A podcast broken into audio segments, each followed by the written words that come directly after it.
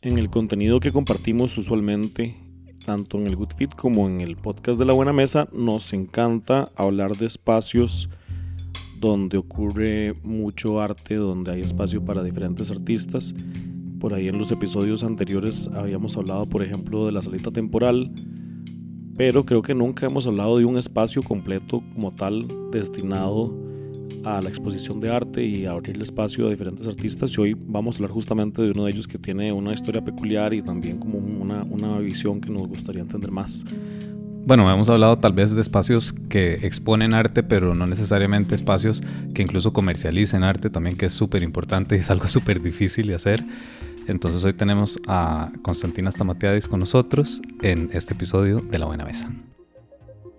Espero que sí. Voy a llorar con que me eso. Junita, así se pudo Cuando estuve en Costa Rica, el módulo más pequeño era el de cocina costarricense. Esto es La Buena Mesa, un podcast para compartir conversaciones que nos nutran y que nos hagan bien. Es necesario avanzar hacia, hacia esa ruta. Invitamos a personas a que nos compartan sus ideas, historias y sueños que nos puedan ayudar a construir una sociedad más sana.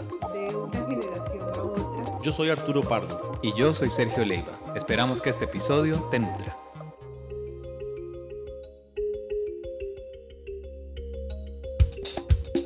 En Good Food ayudamos a las personas a alcanzar sus objetivos a través de un servicio premium de alimentación sana y balanceada con ingredientes frescos, locales, orgánicos y de la más alta calidad. No creemos en dietas, creemos en comer bien. Encontra más información en goodfoodcr.com, donde podrás ver todas las opciones que tenés disponibles para armar tu plan, ya sea desde un día hasta el mes completo, desde solo batidos a tus tres comidas. Constantina, muchísimas gracias por estar con nosotros. Muchas gracias a ustedes por la invitación. Eh, esta conversación viene un poco en torno al aniversario, al primer aniversario de la galería como espacio físico. Sin embargo, pues es importante entender que no es que cumple un año desde que se gestó. Exactamente. Em, sí, o sea, podemos hablar como de este primer año eh, experimentando un, una locación fija. Eh, sin embargo, sí, em, de cerca tiene de ya varios años desde que estamos trabajando en general, digamos, la producción de exposiciones, la comercialización de, de arte de artistas costarricenses y em, la investigación y la necesidad de generar, digamos, un archivo de, de arte y de historia que, ¿verdad?, que registre como la contemporaneidad, lo que está pasando actualmente. Ok, eso, eso, perdón, eso es súper importante eh, porque tal vez cuando uno piensa en, en, galerías de arte, ¿verdad? Que sería como tal vez el descriptor común de, de un proyecto como de cerca, eh, uno piensa que es simplemente alguien que sí, habló con un artista, le pidió unos cuadros y los está vendiendo, pero entonces, ¿de qué se trata de cerca? O sea, ¿de qué se trata este proyecto? Sí, digamos, o sea, es, es muy, exacto, es muy fácil describirlo como simplemente una galería de arte, pero para mí es un proyecto de arte contemporáneo, ¿verdad? Es un proyecto a donde se, eh, se trabaja una agenda, se trabaja, eh, se trabajan entrevistas con los artistas, se trabaja recopilación de datos, eh, se trabaja un archivo, se trabajan consultorías con clientes privados. Eh, se, o sea, aplicamos, digamos, con los artistas a fondos que creemos que puedan ser convenientes para X o Y artistas según, ¿verdad?, su estilo o su, o su medio. Entonces es, es, más como una plataforma de apoyo también, eh, una plataforma para, para visibilizar un espacio y un proyecto como para volver la, la, visión, digamos, a Costa Rica y a la producción que tenemos acá. Entonces es un momento de mucha revisión de, y de, de, de un diseño también, ¿verdad? De, de, ir creando como una línea de trabajo, un estilo en particular, digamos, pues sí, dirigido por mí, eh, según lo que, de lo que, lo que va pasando en el medio y cómo se va desarrollando. Sin embargo, de, me gusta mucho el tema de la investigación, el tema del archivo me parece sumamente importante y de hecho por ahí empecé con este proyecto hace muchos años, hace muchos años no, hace, más o menos unos cinco años, ¿verdad? Em, a falta de, de, acceso, digamos, a esta información de una manera fluida y fácil, en, o sea, digitalmente en Internet, em, empecé a pensar en la posibilidad de hacer un archivo de arte contemporáneo. Em, por un tiempo la idea era hacer, digamos, registro de el, del archivo de la Galería Alternativa, que fue la galería de mi mamá por muchos años. Y eso está, digamos, está en pausa, pero espero eventualmente llegar a eso de nuevo. Y entonces empezamos a buscar la manera de hacer registro de artistas contemporáneos, o sea, con los que yo pudiera tener una conversación más, más, más actual, ¿verdad? Em, y a donde, a donde se pudiera generar un archivo vivo, donde los mismos artistas podrían estar también como alimentando esto con, con eventos y cosas. Pero bueno, me fui dando cuenta que era un proyecto em, de bastante ambicioso y tal vez, ¿verdad? Que, que había que monetizar también. Entonces, em, no era tan sencillo como simplemente hagamos un archivo y ya, porque era, implica muchísimo trabajo, implica muchísimas personas, implica un sistema, una plataforma bastante compleja y todo eso, todo eso requiere plata. Entonces por ahí empezó un poco, ¿verdad? También como la idea de comercializar la obra, de, de hablar un poco más abiertamente de un mercado, de las posibilidades de ¿verdad? De transaccionar obra y como muchas otras cosas. Y creo que quitarnos un poco el miedo desde muchos lugares de que eso es algo importante de hacer. Constantina, vos como fundadora de Cerca, tal vez contanos un poco para entender de dónde viene tu formación y tu interés por el arte. Eh, bueno, yo, de mi, mi formación en el arte fue en mi casa con mi mamá, definitivamente, y bueno, y mi papá también. Eh, dice, vivía mucho alrededor de, de estos eventos y de, o sea, fiestas que hacían mis papás en la casa con, ¿verdad? Con sus amigos. Eh, entonces sí, era como el, el, tema del... Amigos artistas. Amigos artistas, eh, no sé, escritores, periodistas, lo que sea. Eh, un poco de todo, mejor dicho. Y mm, de ahí en algún momento me interesé por estudiar arquitectura. No se dio y ya me fui a algo más práctico, según me hacían entender, que era administración y los negocios. Entonces eh, estudié operaciones y logística en Canadá. Eh, allá viví, varios años y luego me, me fui a España a hacer una maestría en dirección de proyectos culturales durante esa maestría eh, fue que, o sea, como para el proyecto de, de tesis, eh, empecé a buscar un poco sobre el arte en general en Costa Rica como para simplemente ver qué me encontraba y qué, y a falta de esa información que no me fui topando, eh, o que sí la veía, pero de una manera muy desorganizada, muy, en verdad, estéticamente mal presentada, no era como algo eh, amigable de navegar. Entonces de ahí surgió la idea de crear un archivo de arte. Y eso se fue, digamos, como desenvolviendo en el tiempo en lo que hoy es de cerca.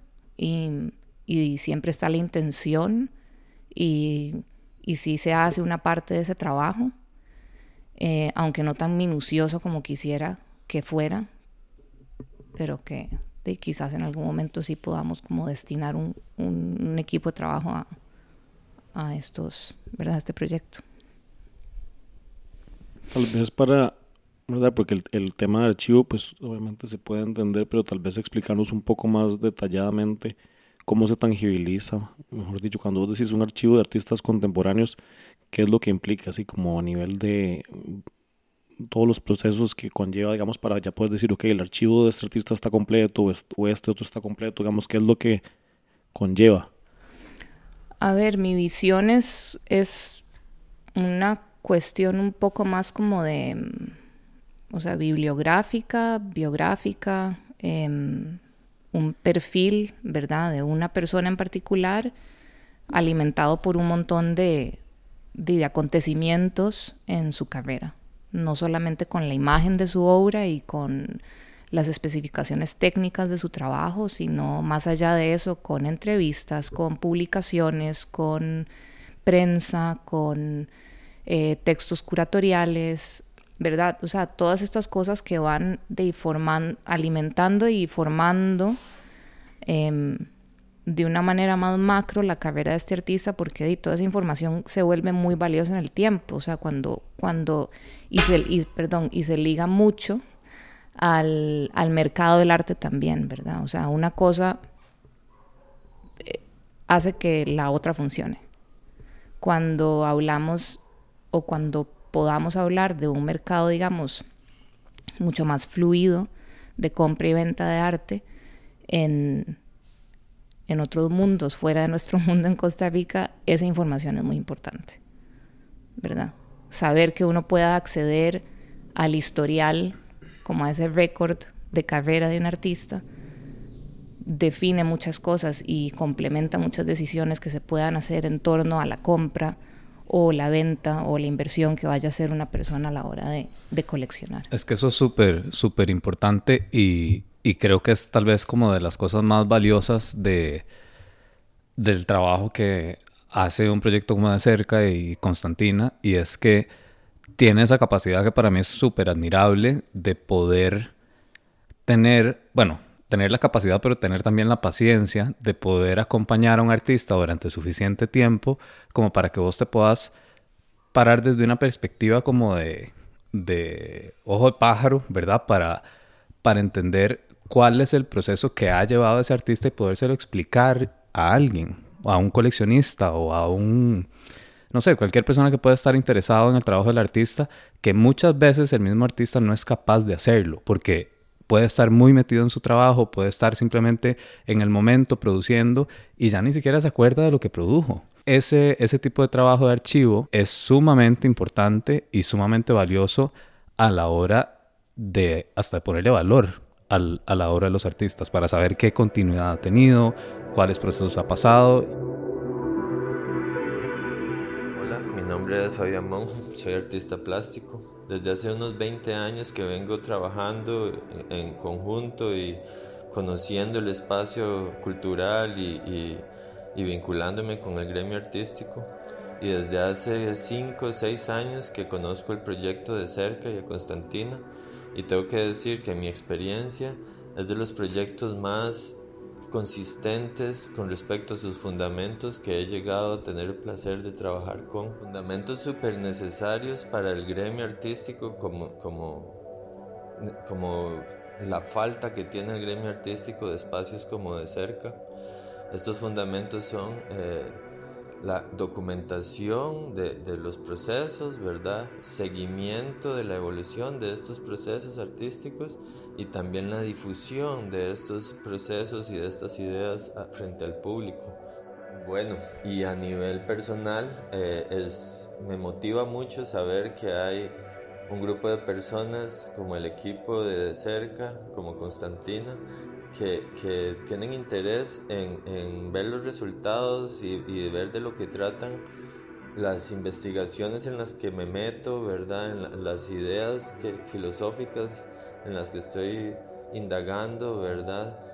Hace como que de pronto ya todas estas ideas y procesos no se queden en mi gaveta de bocetos, sino que más bien me dan ganas de enseñárselas y hablar al respecto.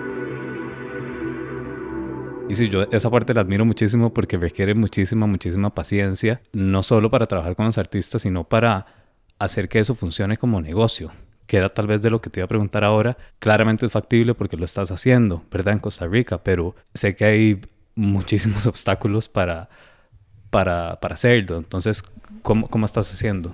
Sí, a ver, o sea, es, es em, digamos que esa es como una parte más intelectual, ¿verdad? Del trabajo, porque requiere mucho tiempo de conversación, em, muchas preguntas y respuestas que, que hacer y que dar y, y, mucho, o sea, mucho tiempo invertido, digamos, en escribir, ¿verdad? Em, entonces, bueno, en, el proyecto está Cristina Ramírez, que ella es, ella es, digamos, la que lidera un poco como todo este acopio de información. Y, y ahí hemos ido como lentamente sistematizando eh, la manera más clara y más efectiva de comunicar todos estos datos y toda esta información, ¿verdad? Desde nuestro recurso de la investigación. Pero eso es una parte del proyecto, ¿verdad? Después está la parte del proyecto de lidiar con un cliente o lidiar con el artista. Entonces, el esfuerzo se mueve por igual en ambos lados, porque sin uno, de nuevo, no existe el otro, ¿verdad? Entonces, es, es, un, es, es un constante como ir y venir entre una conversación de, digamos, de acompañamiento o en algunos casos de formación con los artistas y otras veces con los clientes, mucho trabajo también de, de, de informar, ¿verdad? De compartir sin tener, digamos, todos esos datos inmediatamente disponibles como para que alguien los vea, de, entonces es,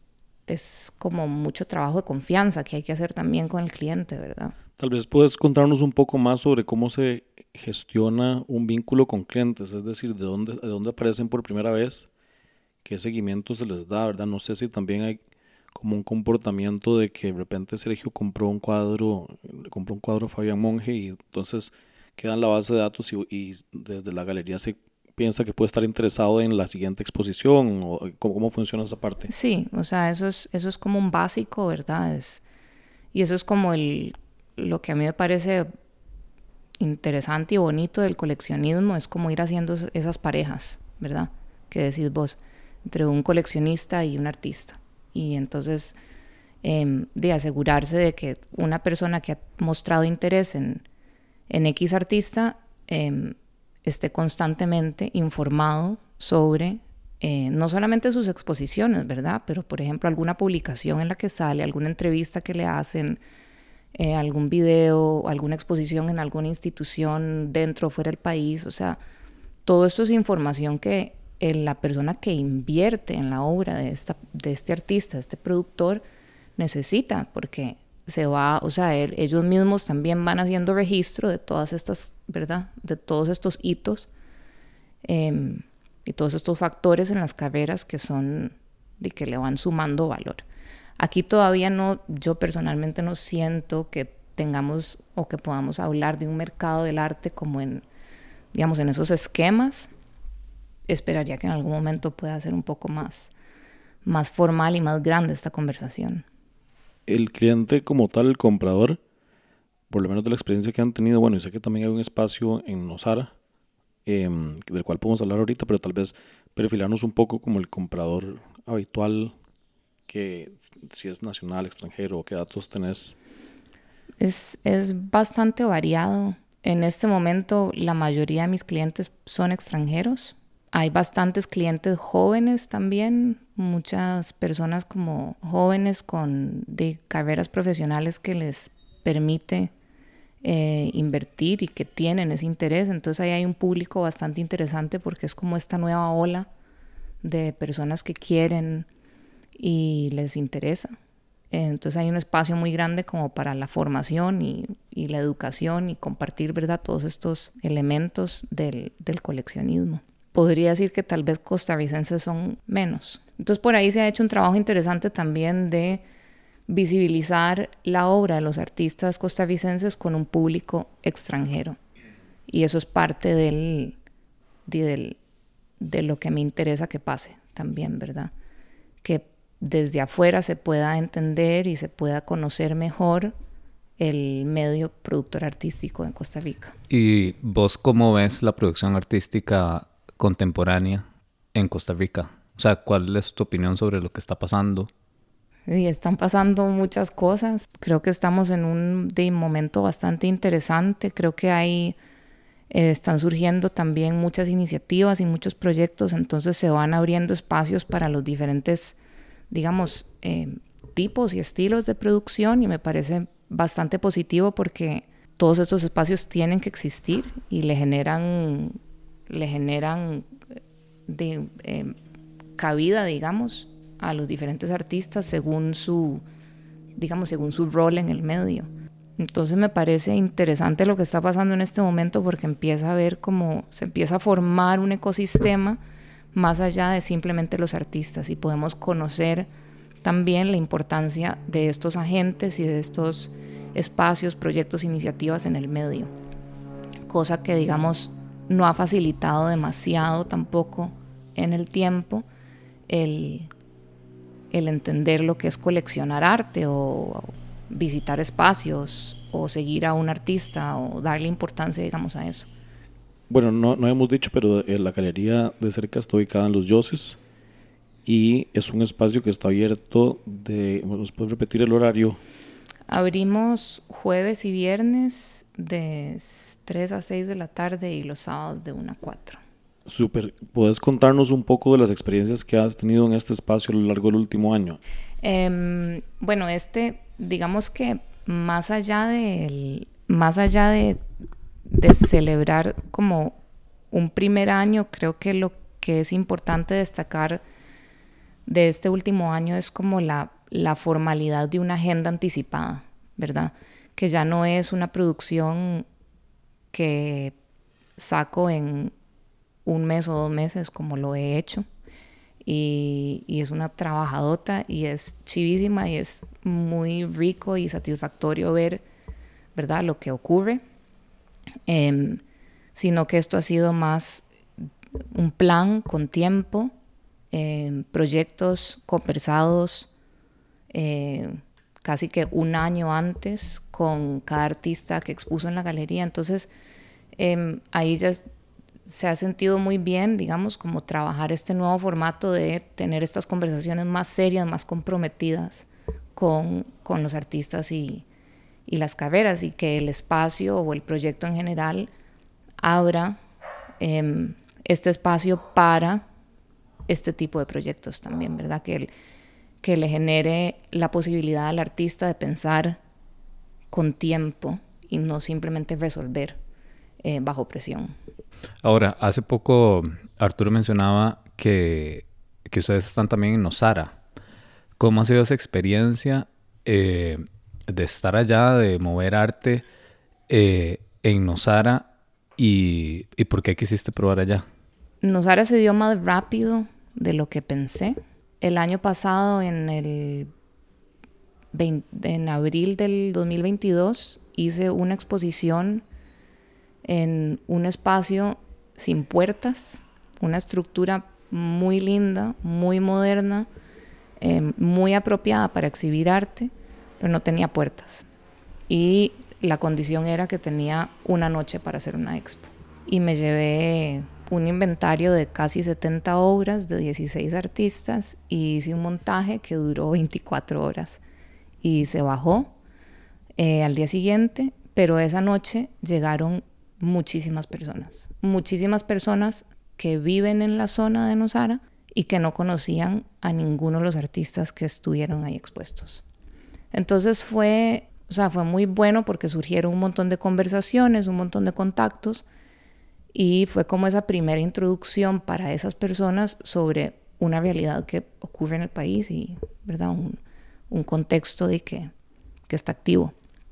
Sí, empezamos a ver qué pasaba y se dio la posibilidad de tener a las dueñas de Sendero, un hotel nuevo que abrió en enero de este año en la galería en San José, cuando vieron el espacio que tenemos acá, de, les interesó la posibilidad de poder llevar algo así allá. Y así fue como surgió como esta colaboración de tener un espacio de galería dentro del hotel en vez de una, digamos, en vez de una tienda. Eh, y a partir de esto entonces también empezamos a trabajar una colección para el hotel de artistas costarricenses.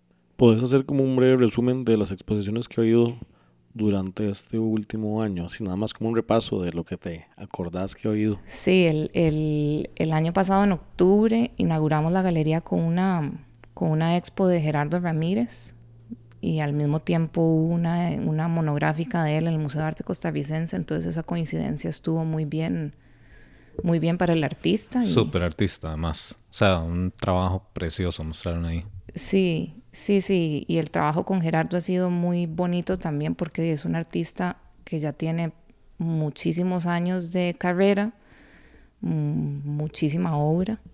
El museo y el equipo del museo hicieron un trabajo increíble de, de recopilación de información y de registro, de fotos y de archivo y todo.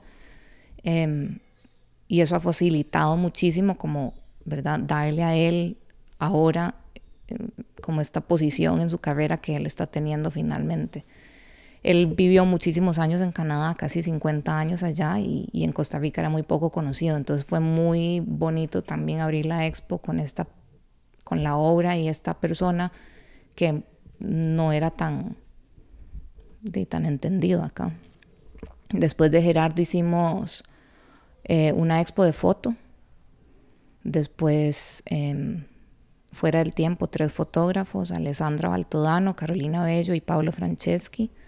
Eh, ese fue un ejercicio bastante bueno e interesante y, y atrajo, digamos, mucho público del medio de la foto a la galería. Entonces, eh, se escucharon buenos comentarios, ¿verdad? De la posibilidad de, de que estos espacios se abran también para estas otras técnicas. Después hicimos un, un dúo, digamos, se hizo una expo de Andrés Murillo y de Paz Ulloa con Gloriana Sandoval, pero no era una colectiva, o sea, simplemente hicimos el, el ejercicio de dividir el espacio, digamos, en dos. Hola, mi nombre es Andrés Murillo, soy artista visual costarricense. Y en marzo del presente año, 2023, tuve la oportunidad de trabajar con la galería de cerca en mi tercera exposición individual llamada Dios es testigo que soy tonto. Y realmente agradezco mucho esta oportunidad de que la galería y Constantina tomaran en cuenta mi trabajo para su agenda. Dado que este tipo de obras por contenido y por temática eh, no calzarían o fuera un poco más difícil que las aceptaran en un espacio institucional, por lo menos acá en Costa Rica. Desde que se planificó hasta que se desmontó la exposición, la comunicación y el trato fueron excepcionales de parte de todo el equipo de cerca. Eh, por lo menos yo nunca había trabajado de esta manera. Aquí los espacios son limitados y generalmente cuando hay una exposición uno es el que se encarga prácticamente de todo. Entonces, que exista un espacio así da la oportunidad de tener más libertad y enfocarse principalmente en, el trabajo, ¿verdad?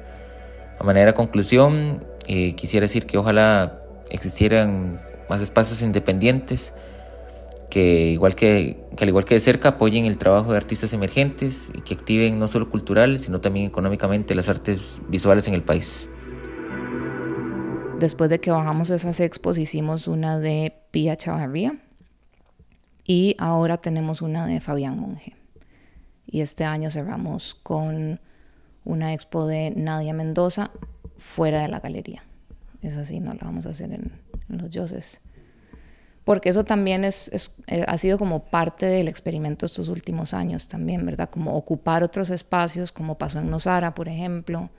Antes de eso, con una expo de Fabián Monge que se hizo en, en Camalio, en Santana también. Y ese ejercicio es interesante también, ¿verdad? Porque ahí se, empiezan a, generar di, diferentes conversaciones y relaciones entre la obra y el espacio. Y...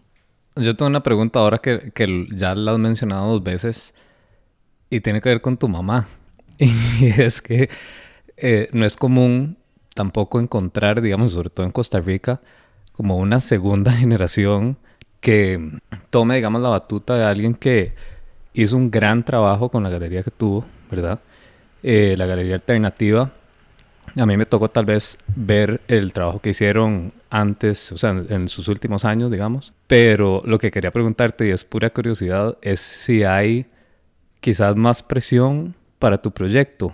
¿Has sentido más presión por eso o cómo lo has abordado? No, de hecho que es, es o sea, ha sido muy, muy, de muy conversado y muy fluido porque, o sea, es como una pasión compartida, digamos, no hay, O sea, obviamente hay como avisos, ¿verdad? Y hay, sí, como avisos, es que sí, es difícil, o es que eso es lo que pasa y es que no cambian las cosas, ¿verdad? Como ese tipo de, de recurrencias, pero en general de ella ha estado como muy contenta y muy emocionada y ha apoyado mucho el proyecto también. Entonces, cosa que tal vez en algún momento yo dije, ay, seguro va a decir que en qué me metí. Pero eso no fue para nada la respuesta que me dio, fue de súper, súper ilusionada. Entonces ha sido súper bien. Constantina, ya para ir terminando, desde tu perspectiva, ¿qué crees que es, cuál, cuál crees que es el beneficio de un espacio como este para la sociedad? Obviamente para el artista también, pero ¿cómo crees que contribuye? Pues yo espero que esto de, contribuya mm, de, de, o sea, de, muchas formas. Yo creo que hasta la fecha ha contribuido mucho, no solamente a las carreras y al, digamos, a los artistas eh, cercanos a la galería, ya sea que hemos expuesto, con los que trabajamos. Eh, sé que ha sido un proyecto muy bien recibido por el medio en general, ¿verdad? O sea, no lo, lo dice el espacio y la visitación que tenemos. Las aperturas siempre llegan un montón de personas y hay buenas conversaciones pasando, entonces eso es súper satisfactorio y súper rico de vivir porque de eso se trata, ¿verdad? Espero que la conversación pueda em, llegar a un lugar un poco más más serio en temas de, de, lo que significa, digamos, como esta industria en, en, el, en la economía del país, ¿verdad? O sea, lo que generamos, lo que pasa. Creo que eso es, eso es algo como importante que tiene que pasar en algún momento y, y, y me gustaría creer que, pues, que podamos lograr, digamos, una buena documentación, un buen archivo de, de información fácil de, consumir, ¿verdad? Un, punto de, lectura y de, encuentro para, informarnos en el tiempo. Muchísimas gracias por habernos acompañado y por habernos eh, contado también un poco lo que está detrás desde la, desde la ideación del, proyecto. Y una vez más, para quienes se interesaron en conocer más la galería de cerca y el proyecto como tal, está en Los Yoses, abierto jueves y viernes de 3 a 6 y los sábados de 1 a cuatro. Muy bien, Arturo, súper. y sin apuntarlo. Muchas gracias y nos escuchamos pronto en otro episodio de La Buena Mesa. La Buena Mesa es un podcast de Good Food. Si te gustó lo que escuchaste, suscríbete a este podcast en tu plataforma favorita y ojalá puedas recomendarlo. Este episodio fue realizado por Sergio Leiva y Arturo Pardo. Edición Arturo Pardo. Música y branding sonoro por Pipa Fábrica de Sonidos. Encontra más contenido que nutre en goodfoodcr.com barra blog. En una sociedad más sana, ganamos todos.